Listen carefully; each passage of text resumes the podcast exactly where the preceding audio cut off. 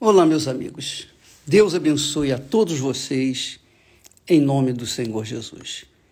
Que o Espírito Santo venha iluminar os seus olhos, para os olhos espirituais, abri-los para que você possa ver, ver o invisível, crer no impossível e andar pela fé inteligente, a fé que se crê, a fé que se lança, a fé que mergulha, que se mergulha na palavra de Deus, a palavra de Deus.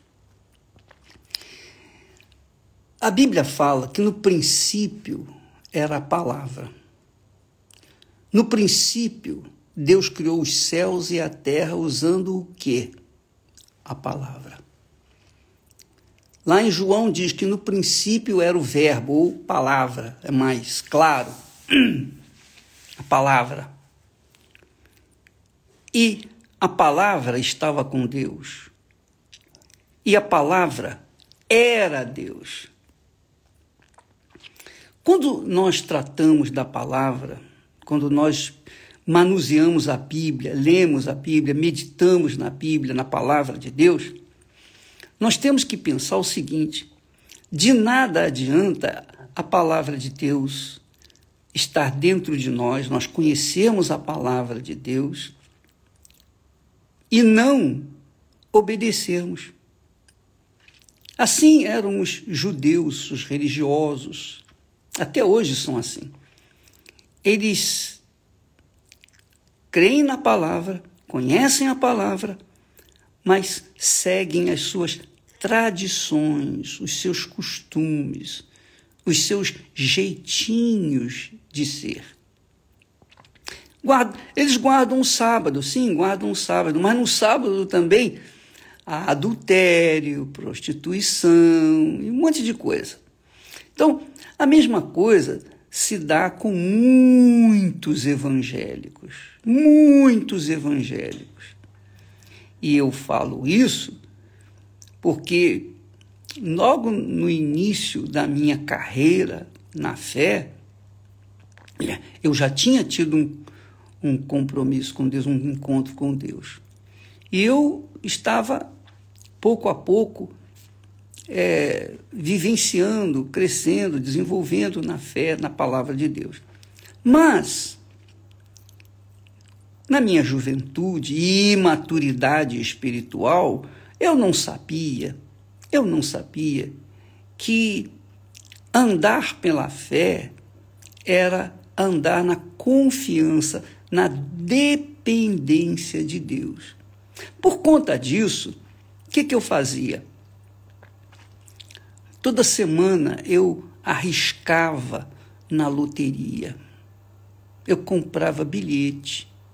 Eu tentava dar um jeitinho na minha vida econômica, procurando o caminho mais fácil de ganhar dinheiro.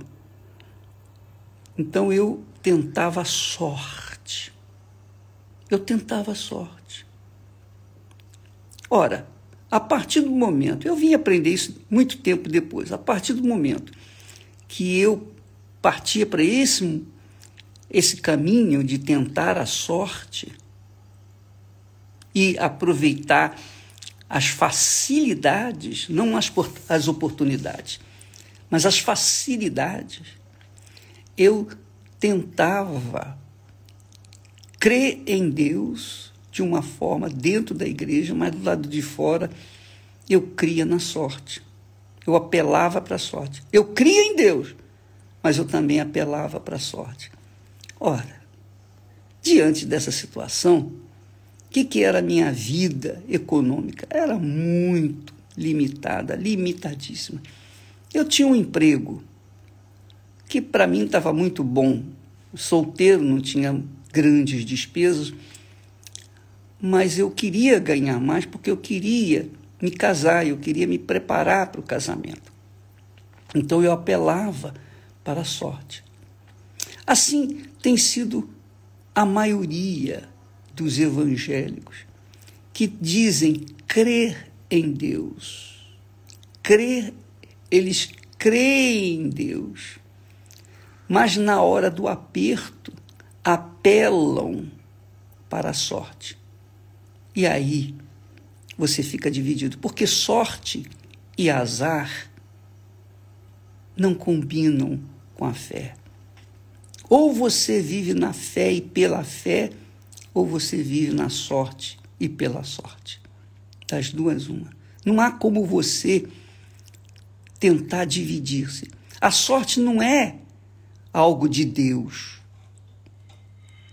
O azar é do diabo, assim como também a sorte é do diabo. Tanto o azar quanto a sorte é do diabo. Porque, no fundo, no fundo, a sorte, quando a pessoa apela para a sorte, seja no jogo, seja no ganho de dinheiro, é, seja na aplicação do seu dinheiro, nos jogos de loteria, qualquer tipo de apelo que você usa a sorte, você está usando a sua fé, que deveria estar na palavra de Deus, você está usando-a na sorte. Ora, então isso contraria a palavra de Deus. Contraria a palavra de Deus. Literalmente. Porque viver pela fé é confiar em Deus, tal e qual Abraão. Você sabe que, que, que, que muita gente fica assim, é perdido e não conquista e não desenvolve, mesmo sendo cristãos, mesmo às vezes sendo até dizimistas. Mas a vida não desenvolve, por quê? Porque eles, elas dão a Deus o que é de Deus, mas roubam aquilo que deveriam dar a César. Jesus disse: Dai a Deus o que é de Deus e a César o que é de César. Eu não posso dar a César o que é de César e roubar a Deus nos dízimos, nas ofertas. Eu não posso dar os dízimos e ofertas na, a Deus, mas também dar um jeitinho de usufruir os direitos, as oportunidades, facilidades que a gente tem de declarar o imposto menor, declarar a nossa renda menor do que ela realmente é.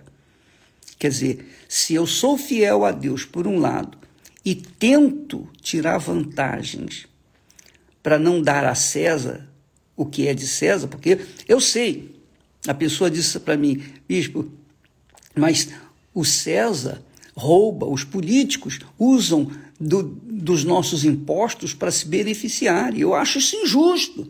Eu sei que é injusto. Mas isso não é problema seu, você é problema. Se eles roubam, se eles fazem o que fazem, se, se tornam riquíssimos às nossas custas, é problema deles. A nossa obrigação é fazer o que é certo, dar a César o que é de César e dar a Deus o que é de Deus. Então, você que está me assistindo nesse momento, presta atenção, presta muita atenção no que eu vou dizer.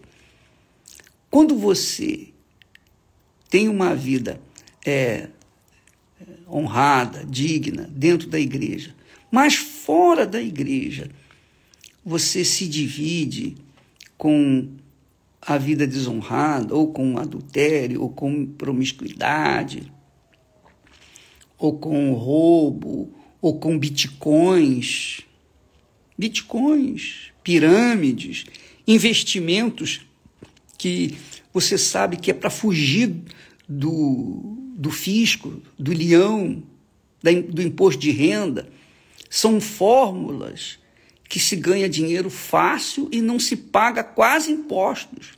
Essa é a realidade. Então, quando a pessoa tem um comportamento duplo, ela tem um caráter duplo, na igreja ela é verdadeira, do lado de fora da igreja ela é mentirosa, ela é enganadora. Então, como é que essa pessoa pode cobrar de Deus a justiça? Ó oh, Deus, faça justiça, Senhor, eu não aceito isso. Não pode, ela não tem o direito. Ela não é justa. Ela não é justa. Como é que ela vai querer acusar os outros ou se tentar se beneficiar de vantagens de formas de forma incorreta? É questão de inteligência. Eu sei, eu sei que, que a gente paga rios de, de impostos e esses impostos pouco voltam, mínimo, vem de volta, retornam em benefícios para o povo. Mas isso não é problema meu. O meu problema é com Deus. É ouvir e obedecer a Sua palavra. Não importa se o, o meu imposto vai ser roubado. Não importa se o meu patrão ganha dinheiro às custas do meu trabalho suado e ele utiliza do imposto que eu paguei, que descontou na folha, ele utiliza para si, ele rouba. Isso é problema dele. Nós não temos nada com isso. A minha fé é em Deus, não é no, no patrão, no governo, quem quer que seja. Então você tem que saber separar o que é de Deus e dar a Deus o que é de Deus e dar a César o que é de César. É isso que temos que fazer. Se César vai ficar com o dinheiro tudo, todo para ele, vai roubar o meu dinheiro, vai usufruir, vai gastar é, regaladamente o meu dinheiro. Não importa, não é meu mais, é dele, é problema dele. A minha obrigação é fazer a minha parte. Então, Paulo, aliás, Pedro fala sobre isso com respeito às injustiças. Ele fala sobre isso. Ele fala que quando nós somos injustiçados e nos defendemos, então já, já não há glórias para Deus. Mas quando nós somos injustiçados e nos calamos e ficamos aguardando, dependendo da justiça de Deus, então Deus é glorificado nessa injustiça que nós sofremos. Nós sofremos. Jesus foi, você lê lá em Isaías, no capítulo 53, ele foi injustiçado. O mais injustiçado, o mais sofrido. Contudo, ele não abriu a boca para reclamar. Ele aceitou tudo aquilo que sofreu e Deus, está escrito que Deus se agradou daquela injustiça que ele estava sofrendo, que o filho dele estava sofrendo na cruz. Deus se agradou. Por quê? Porque isso glorifica a Deus. E essa é a fé inteligente. A fé inteligente não é você passar os outros para trás e ficar tudo por isso mesmo. Não. A fé inteligente não é você ser curado de uma coisa, curada da outra, ser beneficiado aqui e ali e, e alguns pontos. Não. A fé inteligente é você sofrer pela causa da sua fé na palavra de Deus e manter-se firme e confiar que o Senhor Deus vai fazer justiça. Ele que vai justificá-lo, ele que vai defendê-lo. Então, quando você sofre por causa da justiça, Deus é glorificado. Muito legal isso, né? Amanhã vamos falar mais a respeito, mas não se esqueça, minha amiga e meu caro amigo. No princípio era a palavra. A palavra é a palavra. Em Israel, eles têm um ditado que diz assim: milá zemilá. Palavra é palavra. Palavra é palavra. Palavra, uma vez pronunciada, Jesus falou que de todas as nossas palavras nós daremos contas para sermos justificados ou condenados. Depende da palavra que nós seguirmos, obedecermos. Amanhã falaremos mais. Deus abençoe em nome do Senhor Jesus. Amém.